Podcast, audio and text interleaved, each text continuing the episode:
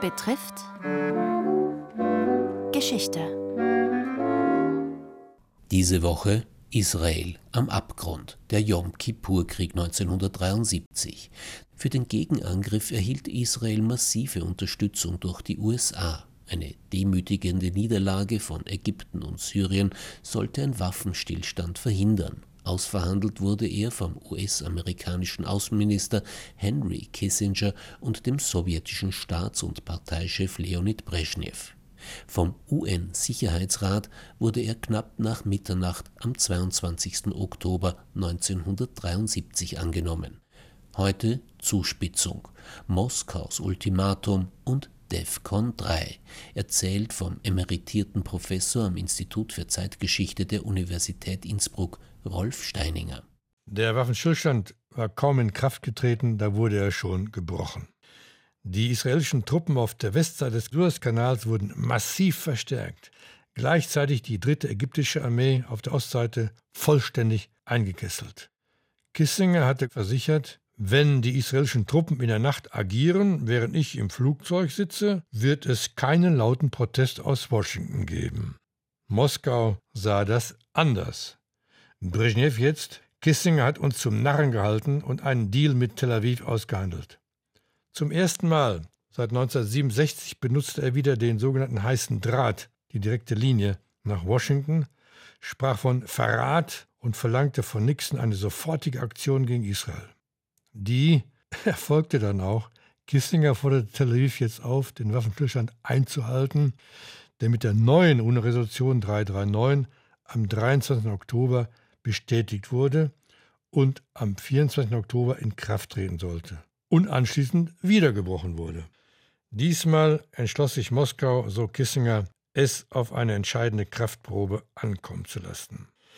Es war wie eine Wiederholung von 1967. Da hatten die Sowjets erstmals den heißen Draht benutzt und ein militärisches Eingreifen angekündigt, falls Washington Israel nicht stoppen würde. Brezhnev jetzt, sowjetische und amerikanische Streitkräfte sollten gemeinsam für die Einhaltung des Waffenstillstands sorgen. Würde Washington ablehnen, so Brezhnevs Drohung, würde Moskau allein handeln und mit Truppen im Nahen Osten intervenieren. Sieben sowjetische Luftlandedivisionen befanden sich zu diesem Zeitpunkt bereits in Alarmbereitschaft. 85 sowjetische Schiffe hatten Kurs auf Alexandria genommen. Für Kissinger war klar, wir müssen in den Ring steigen. Am 25. Oktober riefen die USA für ihre Truppen weltweit die erhöhte Alarmstufe DEFCON 3 aus. Defense Condition. DEFCON 2 heißt, Angriff steht unmittelbar bevor. DEFCON 1 bedeutet Krieg. Gleichzeitig wurde der Einsatz von Atomwaffen vorbereitet. 99,5 Prozent aller amerikanischen Interkontinentalraketen waren von dieser Maßnahme unmittelbar betroffen. Als die Meldung kam, dass sich acht sowjetische Transportmaschinen mit jeweils 200 Soldaten an Bord auf den Start nach Ägypten vorbereiteten, wurden auch die auf Guam im Pazifik stationierten B-52 in die USA zurückgerufen.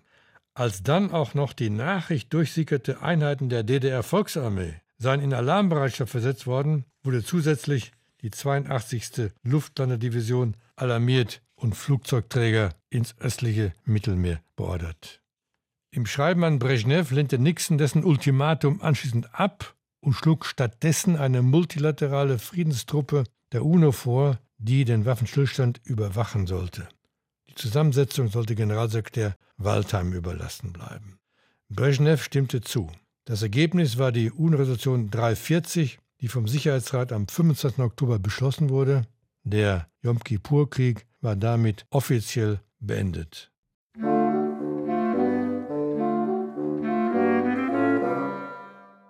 Zuspitzung, Moskaus Ultimatum und DEFCON 3.